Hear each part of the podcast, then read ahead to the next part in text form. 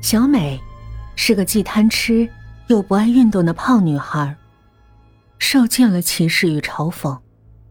为了改变自己的人生，她来到了一家减肥中心。一位教授向她介绍了他们的特效产品，那就是实验室里的虫子。原来，这是胖子的福音——吸脂虫。